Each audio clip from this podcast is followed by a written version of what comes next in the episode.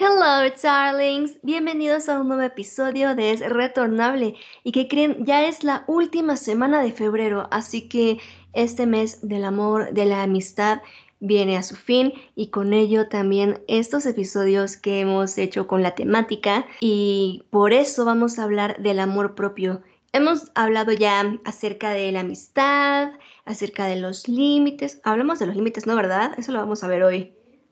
Hablamos un poquito. Muy bien, hablamos un poquito. Hablamos también acerca de la comunicación con la pareja. Y el día de hoy, les digo, vamos a hablar del amor propio, de la dignidad y los límites, porque aunque ya hemos mencionado un poquito estos temas, es muy importante que los recordemos y que los tengamos muy claros, porque así el próximo año, en el próximo 14 de febrero, vamos a tener una amistad así una amistad y una relación amorosa así bien bonita, bien preciosa. Esperemos que ya para que todos los que estén en edad puedan casarse o en todo caso juntarse y vivir en paz con esa otra persona. Y les voy a contar amigos, algo así bien rápido, bien rápido. Ayer, no, antier, decidí buscar aguacates. O sea, súper random, ya lo sé, pero decidí buscar aguacates porque en bodega y en Walmart están horribles. O sea, hay que los compras y dices, ah, se sienten bien, se ven bien por fuera, los abres y están todos negros, negros, así eh, brudos y no, así, no, así como que no funciona el aguacatín. Entonces salí a la calle y dije, voy a buscar puestos de señoras que tengan aguacates. Y encontré a un buen señor con muchos, muchos aguacates y limones y decidí comprar, arriesgarme y dije, se ven bonitos por fuera, vamos a ver si están buenos por dentro. Y amigos, ya no recordaba lo que era comer un buen aguacate, así se los digo, ya tenía rato y hasta me siento como que ya mis niveles de, de triglicéridos como que bajaron, me siento bien sana yo.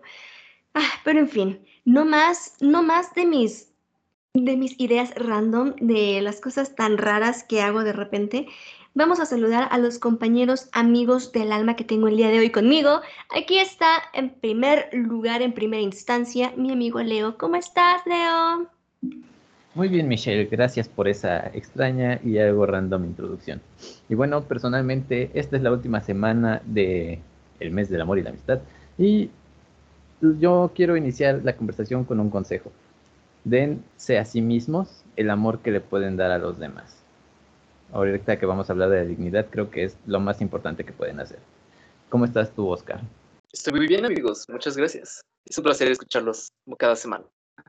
Y, y, pues bueno, eh, fue sí bastante extraño eso, eh, lo de los aguacates, porque creo que yo doy por sentado eh, que los tengo bastante a la mano, por así decirlo, y siempre salen buenos.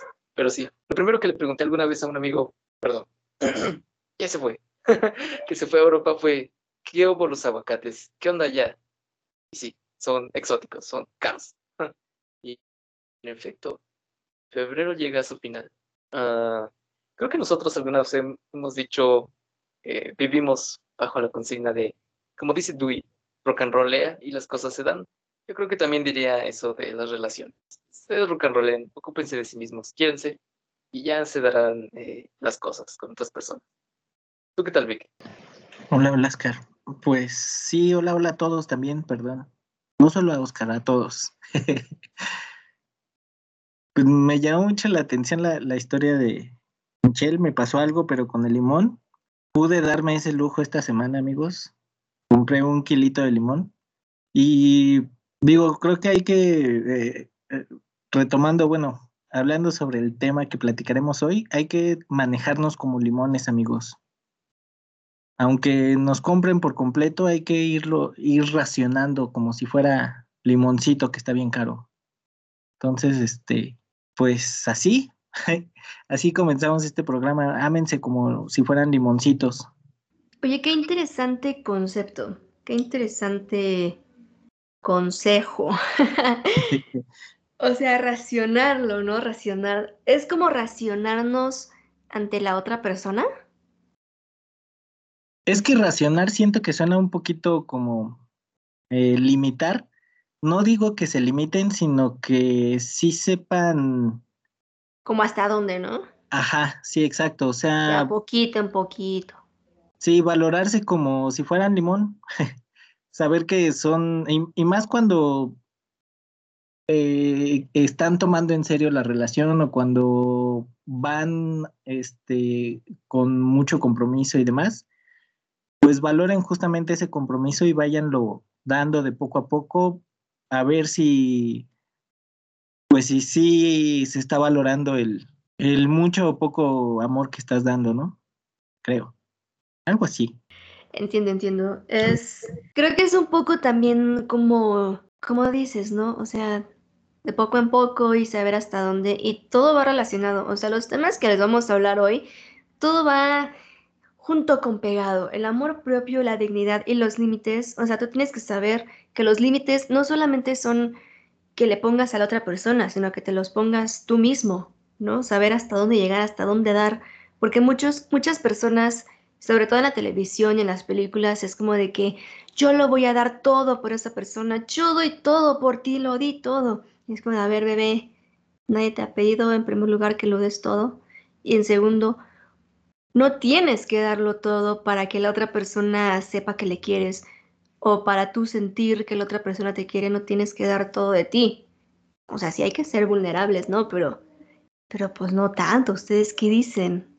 Exacto. Ahí creo que, bueno, yo hablaría también como de, o bueno, vamos a hablar también, y hemos hablado todo este mes sobre las necesidades afectivas que tienen las personas. Creo que hay que saber tu propia necesidad afectiva, qué es lo que estás buscando, qué es lo que quieres, qué es lo que necesitas, y también de la otra persona, ¿no? Hay personas que quizás los puedas llegar a abrumar si te desbordas por esa persona porque pues no es su necesidad afectiva, no, no están pidiendo demasiado o no necesitan demasiado. Entonces, pues ir midiendo, ir conociendo tus límites y, las, y los límites de la otra persona. ¿Ustedes qué piensan, amigues? Ok, a ver, este, yo personalmente creo que esto de los límites es de lo más importante y no, y como decía Michelle, no nada más los límites que le pones a tu pareja, ¿no? Sino lo que te pones a ti es importante que cuando estás en cualquier tipo de relación sepas qué es lo que tienes la disposición de aceptar, tolerar o respetar de la otra persona y lo que a ti no te gustaría que te hagan, ¿no? Por ejemplo, si a ti no te gusta que las otras personas, no sé, tengan su ropa toda tirada por una habitación, pues tú tampoco la tengas así. Ten tus propios límites con tus actitudes, con tus comportamientos, con todo lo que haces y dices, porque también no nada más se trata de estar esperando que la otra persona actúe de acuerdo a lo que estás esperando de ella. Tú también tienes que hacer parte de este trabajo para que pues estén pues en mayor armonía. No sé cómo concluirlo. Ajá. Eh, pues yo diría que de, nuevo regresa el concepto de la comunicación. De verdad que debe de haber apertura entre dos personas como para evitar estos roces, ¿no? Así tú dices, bueno, si te disgusta algunas cosas, pues tal vez deberían comentarlo. Y si de verdad están dispuestos a afrontar estas cosas, lo van a resolver. Si, si lo que hay entre esas dos personas es tan endeble como para no soportar detalles, eh, pues tal vez no, no, pues no está destinado a ser. Como dice Michelle, eh, este concepto de hay que darlo todo por amor y tal vez soportar todo por amor, pues ya tal vez está es anticuado. Se vale poner límites, se vale escuchar, por supuesto. Se vale que te escuchen. Y, no solo eso, me recuerda, es un punto muy importante. Esto de el darlo todo por amor y la idea del, del amor romántico, pues sí, hay que entender que no puedes hacer de una relación algo perfecto, que se tiene que trabajar y que es difícil, que no va a ser fácil. Pero eso no significa, y espero que nunca malinterpreten nuestras palabras, que no puedas darle cariño a la otra persona, ni que no te guste el romanticismo, ni el ser, pues sí, tierno con la otra persona. Claro, no está bien pensar de esta manera idealizada las relaciones. Y a veces uno podría confundir mucho la idea del amor romántico con el detalle de, pues, ser atento con la otra persona, ¿no? y parecería que muchas veces el discurso apunta hacia ese lado, pero no. siempre es importante no nada más mantener toda esta parte de la responsabilidad y la comunicación, sino pues endulzar un poquito las cosas, porque si no, pues, ¿cuál es el chiste? Sí, justo por eso decía que racionar sonaba un poquito feo, porque en sí no es como limitar el amor, sino el limitar ciertas actitudes, no, no, sé cómo decirlo. Y bueno, regreso un poquito al tema de, de los podcasts pasados. Las red flags van muy, muy, muy relacionadas al, a tus limitaciones. O sea, el saber qué es lo que vas a soportar de, esta otra persona, el, o sea, porque todos, y lo platicábamos aquí, todos tenemos red flags y, y tenemos que saber también cómo compartirlas o, darlas a entender, ¿no? Y va muy alineado a tus límites y a los límites también que tienes con la otra persona. O sea, si tú detectas una red flag que para ti es red flag, y sabes que no vas a tolerarlo, pues la verdad es que lo mejor es alejarte y mantener mejor una relación sana, porque si no termina afectándote a ti de forma emocional y, hasta física en algunos casos. O sea, saber, saber compartir qué puedes soportar y qué no puedes soportar de la otra persona y también abrirte para que esa otra persona pueda expresarte qué es lo que no va a soportar de ti y viceversa. Si no terminan en relaciones tóxicas en el que desde el, desde el principio se sabía que iba a acabar mal, pero te metiste de todos modos. O sea, no sé cómo, no sé si me estoy explicando. Por supuesto, así me pasó a mí. La comunicación es súper importante. Exacto tú lo dijiste igual, las red flags, pues si sabes que una persona es bastante melosa, por así decirlo, y tú no eh, estás listo como para ese tipo de energía, pues ni siquiera deberías de comenzar una relación con una persona así, ¿no? Exacto, y no es que esté mal que la otra persona sea un poquito intensa, ¿no? Claro, todos tenemos diferentes formas de expresar nuestro afecto y nuestra atención hacia los otros pero pues sí tienes que saber también que estás dispuesto a dar y a recibir. Y de nuevo, con esto no estamos diciendo que se nieguen a, a, salir de su zona de confort y esperar eternamente por una pareja que, que llene toda, todas las casillas que ustedes tienen eh, anotadas en su mente. No, simplemente pues ir evaluando, ¿no? Y, y sí, de nuevo vuelve la comunicación. Hey, eh, está padre eh, la atención y cosas así, pero tal vez hasta ciertos límites.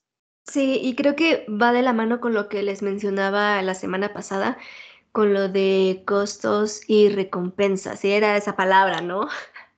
Ay, Dios mío, siempre me confundo al traducir. Ok, ajá, con, con costos y recompensas. Y también creo que para todo hay una fina línea en donde algo bueno pasa al otro lado, ¿no? Hay una fina línea, por ejemplo, no sé, que a tu pareja le gusta, no sé, ir a ver el fútbol o ir a jugar fútbol. Y entonces tú, a ti no te gusta, pero dices, bueno, yo por esta persona voy a ir a sus partidos, voy a ver partidos con esa persona pero hasta qué punto es nada más pasar tiempo con la persona y en qué momento se convierte en cambiar para que esa persona te acepte. Y eso va con la dignidad, o sea, estás dispuesto a cambiar completamente por la otra persona y yo creo que no deberíamos de tener que cambiar por alguien ni sentir que necesitamos ser diferentes para que la otra persona nos acepte.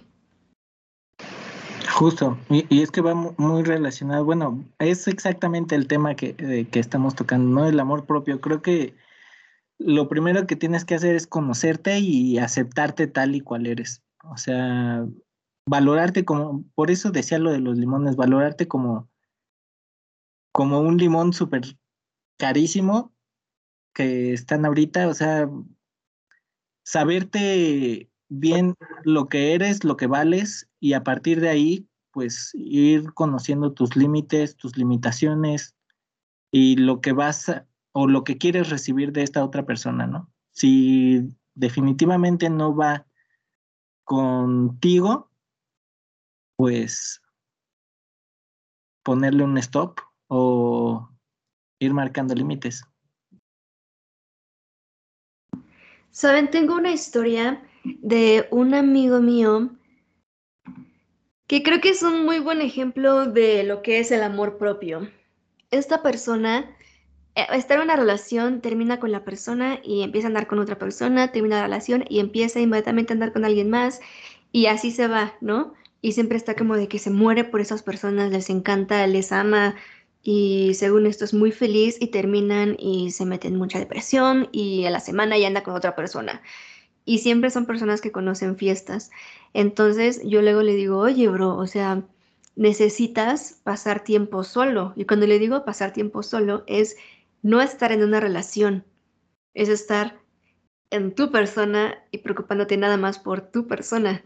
Y entonces él me dice, ay, es que eso me dijo mi psicólogo y mi psicólogo me dijo que tú no me tienes que decir qué hacer y así de, a ver, bro, te estoy aconsejando como tu amiga, ¿no? O sea, de compas. Y bueno, el punto es que también su psicólogo le dijo, después de que terminó con una chica que, según esto, le rompió mucho el corazón y lo hizo sufrir, le dijo el psicólogo, tienes que aprender a estar solo.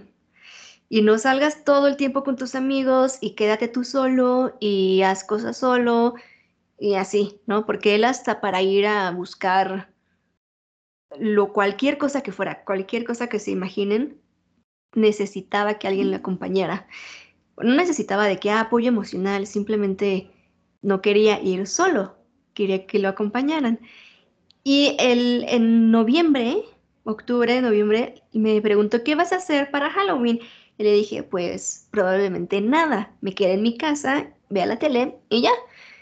Y me dijo, ah, pues yo me voy a ir solo, me voy a poner un traje, así me voy a arreglar y me voy a ir a un restaurante caro a cenar yo solo, porque mi psicólogo me dijo que pasara tiempo solo. Entonces yo dije, ah, pues como tú quieras, ¿no? Pero, o sea, cuando yo fui a terapia, a mí mi psicóloga me dijo, tienes que aprender no solamente a pasar tiempo, no solamente a hacer cosas por ti misma, ¿no? Como ir a la tienda sola o ir a hacer trámites sola, sino que aprendiera a estar sola con mi persona y con mis pensamientos. Y es algo que él no ha aprendido a hacer, porque si no está, si está solo, entonces se deprime y empieza a pensar y mejor se va a emborrachar con sus amigos. Y les juro que se la pasa borracho la mayor parte del tiempo. Entonces, amigos, el amor propio no es nada más ir al cine yo solo, ir a comer yo solo en un restaurante y que no me importa que me vean solo. No, eso no es amor propio. Eso es creer que tenemos amor propio. Amor propio es sentarte en el camión sin música en los audífonos, sin audífonos, de hecho, y simplemente mirar y pensar, pensar cosas, ir al mercado y pensar cosas. Eso es amor propio. Amor propio es poder poder ver que hay mucha gente en la casa y no necesitar que a fuerzas te hablen o poder encerrarte en el cuarto y no sentirte solo, irónicamente. Sí, es que justo es conocerse a uno mismo, es, o sea, porque como dicen, no es nada más si es tener la capacidad de ir al cine solo, sino eh, saber qué películas te gustan o o sea, es algo súper simple eso de lo de las películas, pero si lo pasas a todo, es saber también cómo te gusta que te quieran o cómo, o cómo quieres que te quieran. Creo que si logras conocerte a ti mismo, estar a gusto contigo mismo, vas a poder pedirle y comunicarle a la otra persona cuando llegue el momento de qué es lo que quieres, ¿no? O sea, saber qué quieres eh, que te abracen en ciertos momentos y que no te abracen en ciertos momentos, eh, etcétera, todo, todo, todo, todo. Y si no logras conocerte a ti mismo, ¿cómo vas a lograr expresarle eso a la otra persona? O sea, ¿cómo vas a poder conseguir eso que quieres? poder comunicarlo, poder hacer que la otra persona te quiera como, como tú buscas ser querido. Creo que ahí, y no lo estamos diciendo para los que nos escuchan como si fuéramos unos expertos, ya lo platicamos en, en otros podcasts, tenemos nuestra, nuestros problemas, nuestros, nuestras complicaciones y creo que esto lo sacamos a partir de lo que ya platicamos sobre las red flags, sobre el amor de la amistad, etcétera, etcétera. O sea, creo que es una de las conclusiones que fuimos sacando nosotros mismos, el, el conocernos a nosotros mismos para poder comunicarlo de forma efectiva y que nos resulte bien una relación chida, o sea, que nos salga algo bonito, pues. Ojalá tuviéramos una relación todos para ponerlo en práctica. Pronto, creo que eh, eh, por lo menos a nosotros creo que nos era nuestro momento el poder conocernos a nosotros mismos. Creo que, digo, insisto, si bien no somos expertos en todo esto, creo que pues por lo menos hacerlo consciente nos va a ayudar a, a poder pedir lo que, lo que queramos. Insisto, no somos expertos. A mí en lo personal me falla mucho toda esta parte de poner límites, saber poner límites. La verdad es que cuando entro en una relación y estoy en ese modo de enamoramiento, suelo no poner límites, suelo dar tiempo, dar todo sin, sin medida, a pesar de que a mí me afecte o, o me pueda no gustar o no estar de acuerdo en ciertas cosas a mí me pasa al revés. O sea, yo tengo demasiados límites, demasiadas barreras para que crucen. Eso es un problema, amigos. Es, lo que decimos. Hay una fina línea en donde o no pones límites o pones demasiados. Todo es una fina línea, así véanlo. Una fina línea muy delgada, papel de China. Así de frágil es la línea. Dices predicador en su propia tierra, así nosotros podemos decir cosas que suenan eh, pues bastante lógicas, bastante eh, que hemos rescatado por aquí y por allá y hemos reflexionado, pero igual no implica que lo hagamos. Somos personas. Así es, siempre podemos practicar y mejorar y volver a arruinar y volver a mejorar. Sí, justo en eso hay que tratar como de, pues de aprender de las experiencias. Digo, no es algo que se logre como tan sencillo. Eh, vayan a terapia. La verdad es que es necesario no, no porque se crean locos o se sientan locos o tengan problemas ya complicados. La terapia la verdad es que te ayuda mucho a ser conscientes muchas cosas y te puede ayudar mucho en esta parte. O sea, no, no lo vean como un... No es como ir al doctor que vas cuando ya te sientes mal. Creo que el darle una oportunidad a la terapia es como, como ir a un chequeo médico. Sí, sí, sí, es como ir trabajando cositas poco a poco, cosas que te van pasando, etcétera. O sea, creo que le pueden dar una oportunidad a la terapia y les va a ayudar mucho a conocerse a sí mismos, a saber pedir lo que quieren, lo que no quieren, etcétera. todo lo que hemos platicado en, estos últimos podcasts de este mes del amor y la amistad, les puede, les puede ir ayudando como a conocerse y a saber darse a conocer. Creo que por lo menos a mí es una de las cosas que se me dificulta en el poder expresar de eh, mis emociones. Lo decía en el capítulo de las red flags, soy celoso de closet y he tenido problemas por no saber expresar que algo me provoca conflicto, por ejemplo. Porque también los celos, pese a todo, tampoco son malos por sí mismos. O sea, es imposible que ciertas acciones, ciertas cosas no te afecten de forma personal y de forma eh, emocional, digámoslo así, pero el saber por qué te afectan y por qué... Bueno, el saber por qué te afectan, el saber que te están afectando y poder comunicárselo a tu pareja creo que es básico. Y es algo que en lo personal a mí me falla mucho. Y mucho más importante, antes de comunicárselo a tu pareja, saberlo tú, comunicártelo a ti, entender que qué es lo que tú necesitas, qué es lo que tú quieres, qué es lo que estás dispuesto a dar y a recibir. Porque pues si no entiendes toda esta parte de la dignidad, del amor propio y no entiendes tus necesidades, pues tampoco va a ser fácil para ti comunicárselas a las demás personas, sin importar qué tipo de relación tengas. No puedes nada más pues querer poner límites de dientes para afuera. No, también tienes que entenderte a ti, tienes que trabajar para escucharte a ti, para ser paciente contigo y conocerte mejor. suena raro porque pues eres tú mismo, ¿no? Pero tienes que entender qué es lo que necesitas y a veces pues lo dejamos muy de largo y creemos que ya lo sabemos porque somos nosotros mismos, pero a veces necesitamos aclarar las cosas. Amigos, yo quiero hablarles de algo que estudié en mi clase de comunicación de familia y creo que es muy importante que analicemos internamente, que hagan su insight y vean qué onda con ustedes. Solamente que no me acuerdo cómo se dice esta palabra en español, una vez más. Y la estaba buscando justo ahorita, pero quería decirles para que no se me olvidara que quería contarles esto. apego, teoría del apego. Creo que es del apego. Igual y si ven TikTok, tal vez ya les apareció algunos videos de esto. En sí la teoría habla de diferentes tipos de apegos, pero las que yo aprendí son cuatro. Es el apego seguro, el ansioso, el evitativo y el preocupado. Entonces, todo esto, como dice Freud, empieza con la infancia. ¿Cómo es que es la relación de los padres con los hijos? ¿Cómo se relacionan uno entre el otro?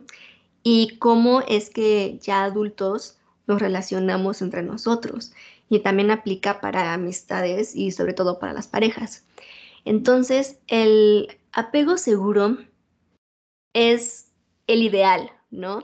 Donde se forman un apego caluroso, con mucho amor entre el padre y el hijo. El padre cuida del hijo y el hijo no tiene que preocuparse de cuidar del padre y el hijo se siente amado y entonces cuando crece el adulto siente que puede mostrar su amor libremente y sabe cuál es el amor que debe recibir. Uno que es cariñoso, donde le cuiden, y él cuide también porque es lo que ha aprendido y es el más sano, es el, es el más sano, simplemente. Y no tienen miedo al abandono, sobre todo. y bueno, el siguiente es el ansioso. La persona ansiosa creció en un ambiente en el que los padres eran separados. Pasa mucho, por ejemplo, cuando los papás salen a trabajar y el hijo se queda solo y entonces eh, pasan poco tiempo con el niño o la niña, con la criatura, pues, y tiende a sentir que no le quieren sus papás. Y entonces cuando es adulto se siente que no le quieren sus parejas y le cuesta mucho trabajo demostrar su amor porque siente que no vale la pena porque la otra persona igual no le va a querer. La tercera forma de apego es el evitativo. Esta es una persona que de igual manera creció sin que le mostraran tanto cariño, pero además sus padres eran personas que requerían el cuidado, o sea, como padres infantiles, por así decirlo, en el que el niño o la criatura tiene que madurar joven para cuidar del padre o de la madre. Entonces se vuelve evitativo porque siente que nadie merece su amor, nadie lo merece. Y evitan estas relaciones íntimas porque, ¿cuál es el punto? Nadie nunca va a merecer su amor, es demasiado. Tienen demasiado amor como para que alguien pueda tenerlo. Y el último es el preocupado. Es similar a los dos anteriores. Igual son padres que como que son cariñosos, pero necesitan la atención y los cuidados. Y el hijo toma el papel de cuidador de los padres desde una temprana edad. Entonces, siempre está intentando que la otra persona, ya en su relación adulta, que la otra persona se sienta cuidada y querida y le cuesta trabajo también sentir que las demás personas le quieren, porque no importa si le quieren o no, lo que él quiere es cuidar y dar el amor, lo cual no es sano tampoco, porque pueden estarle tratando mal y esa persona está dándolo todo. Así que piensen, piensen cuáles son ustedes, y no pueden, no necesariamente son uno solo, pueden tener combinación de ambos, de varios, pues. Muy amigos, a mí creo que me toca el ansioso.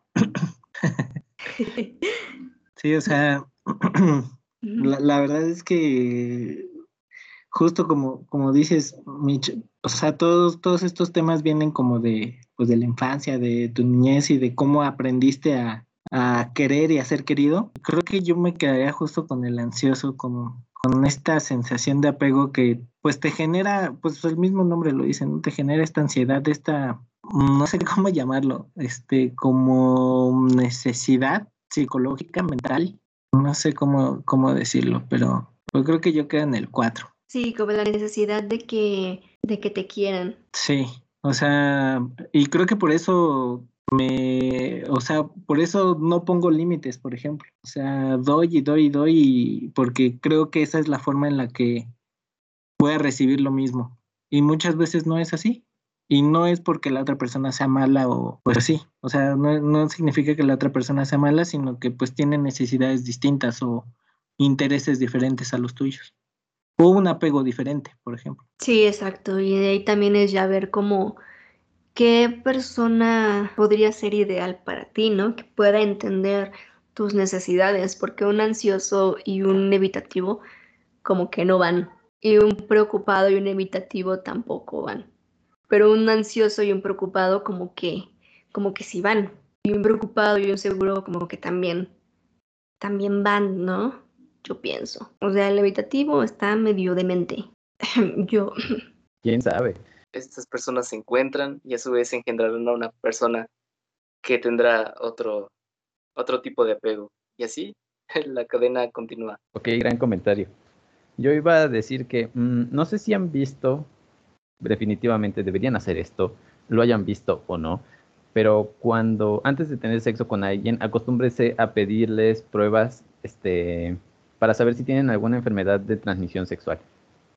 Y creo que llevándolo un poquito más al extremo, pero no sé si es extremo porque es ser responsable. Creo que también deberíamos de naturalizar el conocer esta parte diagnóstica clínica de las personas, ¿no? Ahorita que estabas diciendo lo de este se lleva con este y este con otro, eh, creo que más bien antes de empezar una relación deberíamos de empezar a preocuparnos por qué formas de apego tiene y, no nada más porque esta persona te lo diga, no, sino casi casi que ir con su psicólogo para saber pues cómo podrían llegar a llevarse.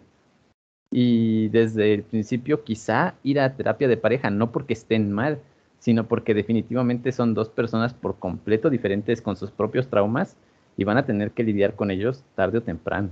Y saben también, yo creo que todavía lo más importante es reconocerse uno mismo con qué apego, qué apego tenemos o con cuál nos identificamos más. Y hay que ser honestos, porque yo sé que uno quiere pensar que somos el seguro, ¿no? Somos el apego seguro y que todo está bien. Pero pues no, amigos, no siempre es así y hay que ser honestos y es muy cruda la verdad, pero pues así es y lo mejor es intentar, no solo intentar, sino trabajar con un psicólogo y que se pueda mejorar este apego para llegar lo más cercano al seguro y saber que te mereces a alguien bien y que tú puedes tratar bien también a alguien. Sí, exactamente. No lo pudiste decir mejor, Michelle. Sí, justo también en esa parte de saber tratar a alguien, creo que también ahí entra importantísimo el poder conocerte a ti mismo y el saber pues tus propios problemas, tus eh, como la, la, clasificación que nos comenta Michelle, el saber qué tipo de apego tienes el, y sus características para poder también saber si lo que estás haciendo está afectando a la otra persona, ¿no? O sea, muchas veces no nos damos cuenta, pensamos que lo estamos haciendo bien, que, que pues estamos tratando de forma adecuada a la persona y terminamos haciéndole mucho daño aún sin, sin estar conscientes del todo, ¿no? O sea, luego falla la comunicación, la otra persona quizás no tiene esta capacidad de expresarte qué es lo que le está pasando, pero también si tú no te conoces a ti mismo, puede, puedes caer en dañarlo o, pues afectar a la otra persona, a la persona que quieres. Así es, amigos. Y la conversación está muy buena. Oigan, yo podría continuar y seguir hablando de este asunto, pero saben, tenemos, pero aquí tenemos un reloj que nos detiene el tiempo y tenemos que pasar a nuestros últimos temas y esos son las series o películas que hemos visto en esta semana. porque lo vemos para que ustedes no lo vean Y creo que me gustaría empezar, amigos. El programa que yo vi va muy ad hoc con estos temas y sobre todo con que muy pronto, tal vez todavía falta una semanita para cuando salga este episodio, pero muy pronto va a ser el Día de la Mujer y creo que es una serie para alzar la voz en la conversación acerca de pues estos temas, ¿no? Entonces la serie se llama Oscuro Deseo, está en Netflix y amigos, oigan, es el élite para los adultos. De verdad, se los juro, ya saben, un misterio que resolver y mucho sexo. El élite de los adultos.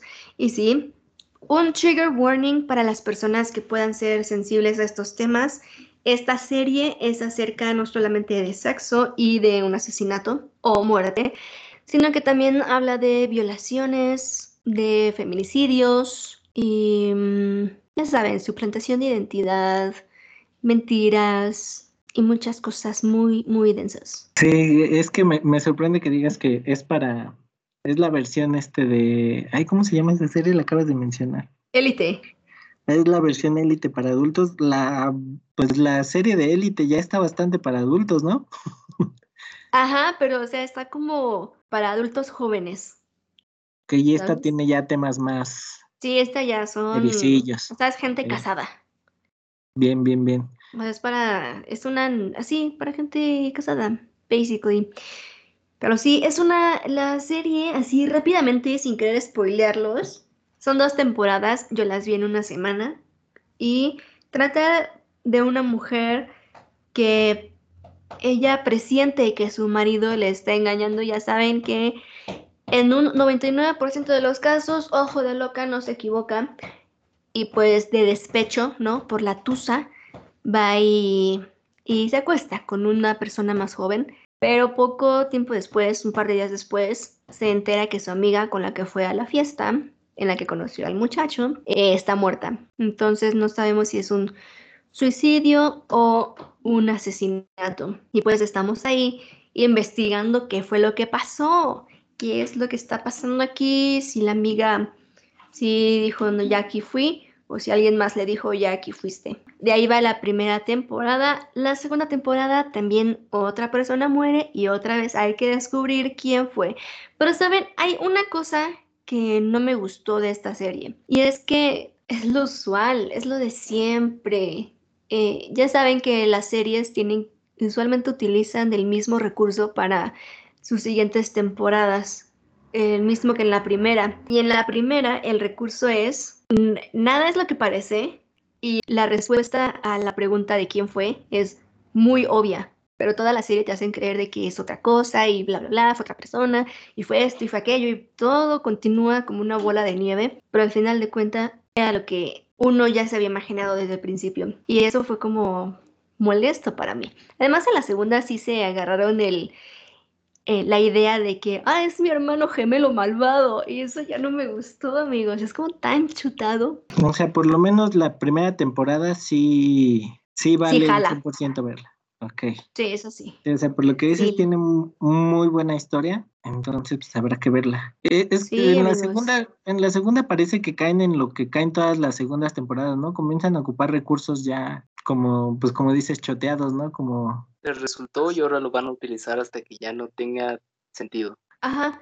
O sea, igual que en Control Z, no sé si la vieron, pero Control Z al final de la primera temporada, spoiler alert, por si no la han visto, que ya deberían de haberla visto porque ya pasó un buen rato de que salió. La primera temporada termina en que le disparan a una persona y entonces todo el mundo los ve o muchas personas ven la situación y se quedan gritando, llamando ambulancias y hacen un um, zoom out como con un dron de donde están ellos hacia toda la ciudad y luego ya pasa a negros. Y la segunda temporada hace exactamente lo mismo. Una persona muere o está muy lastimada y entonces todos están asustados y empiezan a llamar a, por ayuda y empieza un zoom out con un dron de donde están ellos hacia afuera toda la ciudad y van a negros. Eso me molestó muchísimo porque fue como de, a ver, brother, al menos cámbiale tantito, ¿no? Y sí, en esta serie también la segunda temporada fue eso, no sé, el mismo recurso, nada es lo que parece y al mismo tiempo todo es muy obvio, todo es muy claro. Un gemelo malvado. Dios, parece sacado Sí, de o un sea- parece sacado de... Ni siquiera es el cliché, es la burla del cliché. Ay, no. Exacto, exacto. Pero a ver, del 1 al 10 a la primera temporada, ¿cuánto le pones? A la primera temporada yo sí le pondría un 9, la verdad sí se lo pondría. Ok. Está muy padre, porque sí, a pesar de que la respuesta era muy obvia, nada era lo que parecía, porque sí te vas creyendo de que pasó esto y pasó aquello y, y fue tal persona y ahora fue tal otra persona y no siempre sí era esta persona y no, no fue esa persona y luego te enteras de la verdad. Y por qué es que pasa todo, todo, te enteras de toditito y dices, no manches, o sea, sí estaba, sí está denso esto y sí está padre, sí está padre, pero ya la segunda no. Se hubieran quedado ahí como quedó la primera. A la segunda, ¿cuánto le pones? Le pondría un 7 por el intento. Está mejor que la serie de Rebelde de Netflix. Ok, ok, me agrada. Para los Sí. que se nos olvidan las cosas, Michelle, ¿cómo se llama la serie? Claro, la serie se llama Oscuro Deseo. Oscura Deseo. Y para que, para que se les antoje más verla, salen, sale Maite Perroni y Alejandro Speitzer. Ah, o sea, es este. Y Alejandro Speitzer sí, sí jala muy bien el personaje que hace. En las dos temporadas le queda buenísimo el personaje. O sea, es, mexicana. No en serie? doble sentido. Sí, es mexicana. Órale, ok. Eh, que una serie mexicana Sí. saque un 9 de, de tu crítica, creo que vale la pena bastantito.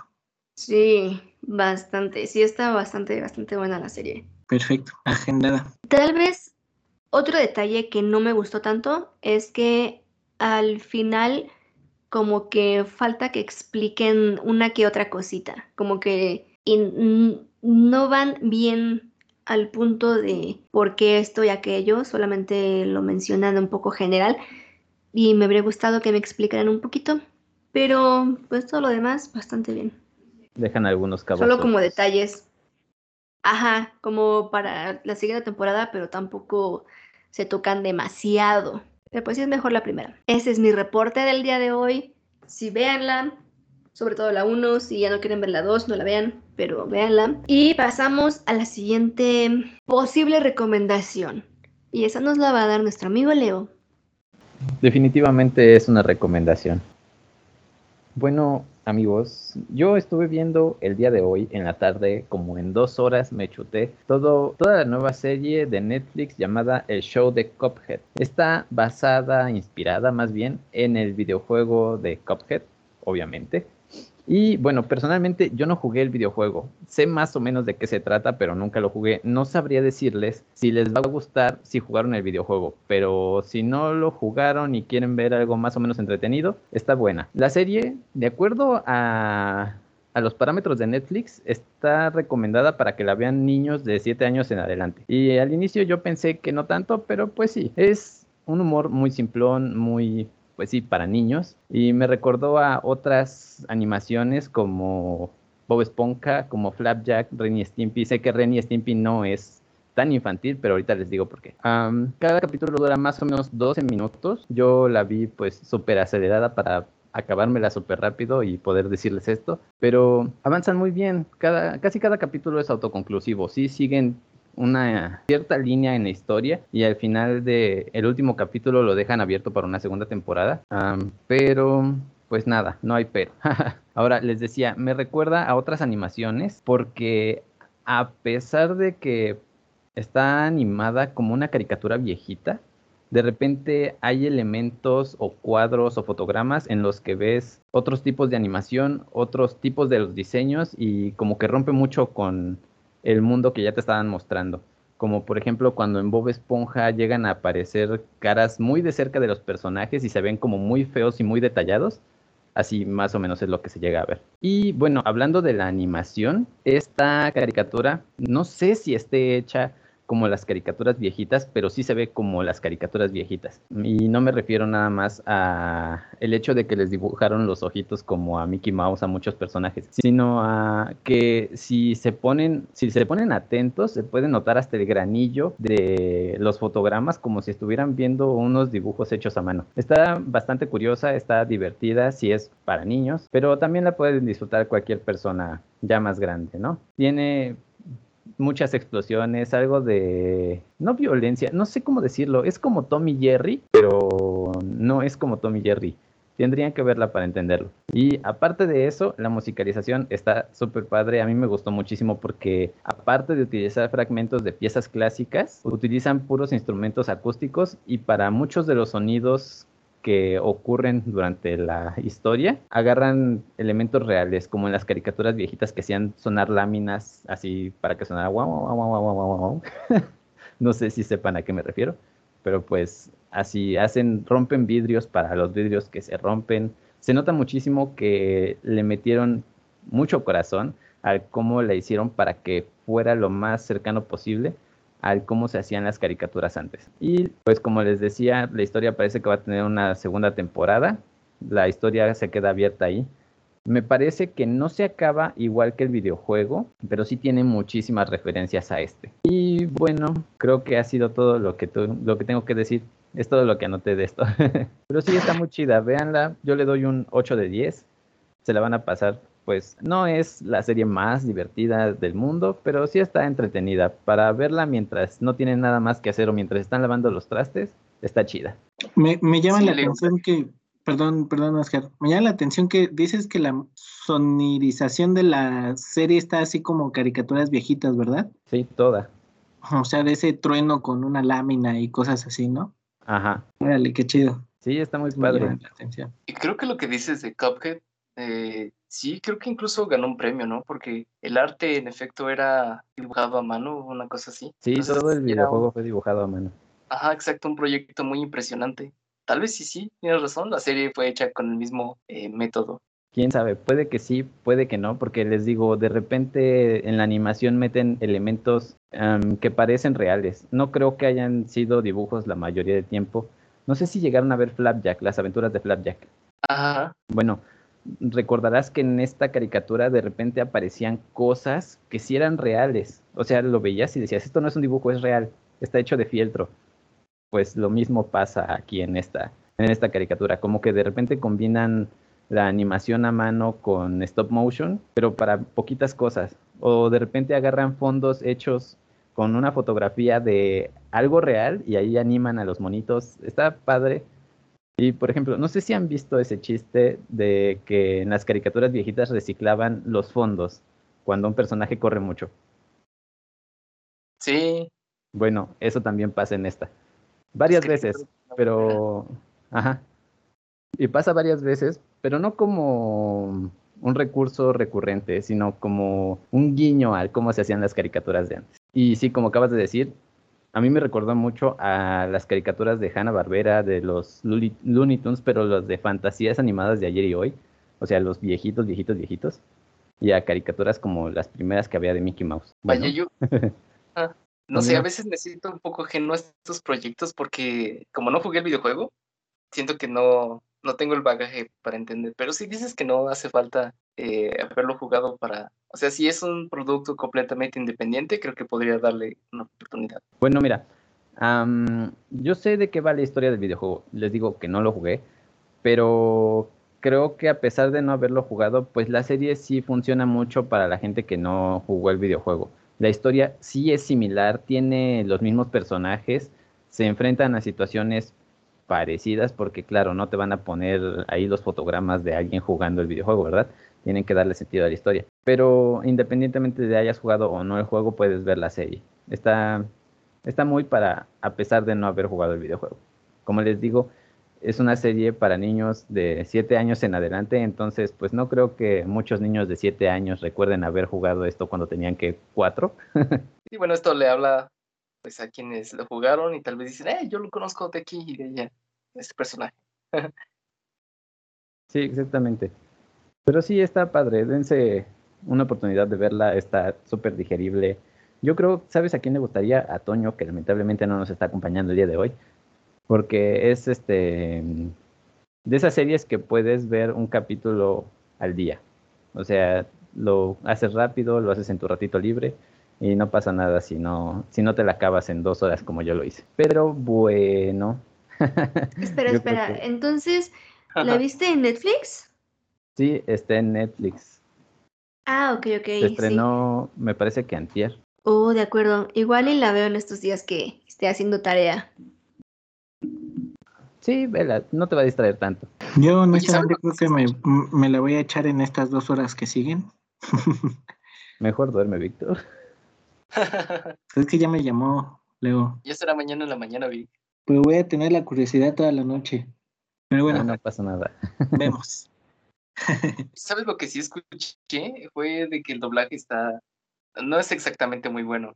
Eso fue lo primero que escuché acerca de esta serie. Uy, no quería tocar ese tema, pero sí, definitivamente no es... El doblaje no fue hecho en México. No, no sé bien en dónde fue hecho, pero sé que no fue... Ah, en Argentina. Ve. Eso entendí. Bueno, los argentinos no son malos para doblar series, pero pues como que en esto no les importó tanto. Y sí, está eh, más o menos, no está mal hecho, pero tampoco es este el doblaje de Comisan no se puede comunicar. Entonces, pues véanla en el idioma que prefieran, la verdad, no en español, pues es como cualquier otra caricatura en español. En inglés, pues tampoco me pareció la gran cosa en inglés, ¿eh? pero sí, la, el doblaje y la traducción a español fue bastante, está decente, pero no es la perfección a la que la gente está acostumbrada a aspirar a escuchar algo doblado. Uh, sí, perdón, me equivoqué no es argentino, es colombiano. Y creo que son ah. algunas de las voces de History Channel. Sí, sí, sí hay algunas, sí, me di cuenta de algunas. Pero aún así, fuera del hecho de estar doblado donde sea, véanla, está, está divertida. Tiene chistes muy simplones. Si les dan risa los chistes que, que cuentan en Bob Esponja, les va a dar risa. Con eso me convences. Con eso me convences. Y sí, Leo, ahora sí. Es hora de despedirnos. Sí, sí. Así es. Buenas noches. sí. Perfecto. No se diga más. Amigos. Sí, ah, ya, fuímonos. Bye. Se acabó. Sí, no, ya, o sea, para nosotros ya es once y media de la noche. Ya saben que grabamos los domingos en la noche porque estudiamos, trabajamos y hacemos el podcast. Pero pues, pues ya, ya cumplimos nuestra cuota de la semana. Muy bien, felicidades compañeros. Y por último, yo quisiera decirles que como consejo, ¿verdad? Como consejito ahí, si quieren, tómenlo en cuenta. Si no, pues ya ignórenme, no me importa. Pero sí me importa. Vayan a terapia, amigos. Gente, de verdad, no importa que no estén en una relación o que digan, ah, mi, mi relación voy todo perfecto. Siempre hay algo que mejorar y siempre podemos ser mejores para nosotros mismos sobre todo. Y, con, y siendo buenos y mejores para nosotros mismos, somos mejores para los demás. Y es muy importante que vivamos en paz con uno y con los demás. Porque recuerden que la vida no es acerca de buscar la felicidad, sino de disfrutarla en todo momento. Muy buenas noches, muy buenas tardes, continúen con su día, recuerden seguirnos en nuestras redes sociales, es retornable en TikTok, Facebook, Instagram y en Twitch. Y saben que nos pueden escuchar en YouTube, Spotify y otras plataformas de podcast. Muchas gracias por escucharnos y los dejo con Leo. Ok, yo quería ir al final. Bueno, quien vaya al final dice lo de Toño, ¿eh? Ah, bueno, gente, gracias por escucharnos, gracias por compartirnos, gracias por darnos la oportunidad de estar aquí contándoles un poco de nuestra experiencia y de las cosas que hemos aprendido en nuestras vidas. Y sí, como dice Michelle, vayan a terapia. Es muy importante ir, no nada más, como les hemos dicho a lo largo de todo el podcast, para saber qué le van a pedir a las otras personas, sino para saber qué es lo que necesitan ustedes. Y recuerden, pues, busquen ser mejores todo el tiempo. No somos perfectos, pero somos perfectibles. De mi parte ha sido todo. Los dejo con Oscar. Gracias amigos, siempre es un placer escucharlos. Y miren, Hoy la conversación se puso padre, se puso un poco densa, pero yo creo que esto nos hace analizar algunos aspectos eh, que tenemos, incluso personales. Y pues bueno, muchísimas gracias a los que nos están escuchando por llegar hasta este punto. Uh, síguenos en todos lados, en nuestras redes sociales. Y yo los dejo con Vic. Adiós. Pues así amigos, damos por terminado estos temas también de del Día del Amor y la Amistad. Yo me gustaría sacar un par de conclusiones que saqué también de los consejos que pues nos nos dieron aquí o vimos aquí, revisamos, sacamos aquí. Y pues creo que la, la conclusión principal que saco es el buscar querernos bien a nosotros mismos, comunicarnos afectivamente de forma responsable y pues otra vez quererse a, sí mismo. Creo que eso ayuda mucho a poner límites. Si tienen problemas con esto, vayan a terapia, ayuda mucho. No, no es algo del otro mundo el ir a terapia, es creo que un algo que deberían de hacer todas las personas para cuidar su, su mente, su cuerpo, su, sus emociones y pues ir paso a pasito y poder ir resolviendo problemas que todos tenemos en, en gran parte de nuestra vida. Y pues por mi parte sería todo. Muchísimas gracias por escucharnos, síganos en redes sociales, déjenos sus comentarios, qué piensan al respecto de todo esto que les decimos si estamos mal, si estamos bien, si lo que quieran decirnos, los leemos con muchísimo gusto. Y pues por mi parte sería todo. Y aparte, ¿qué es lo que dice Toño? Leo, por favor. No se olviden seguirnos en todas nuestras redes sociales. Y a Toño lo pueden seguir en Twitter como JT-ANT007 con licencia para podcastear. De nuestra parte ha sido todo. Les queremos mucho. Bye. Adiós. Bye bye. Espero haberlo dicho bien.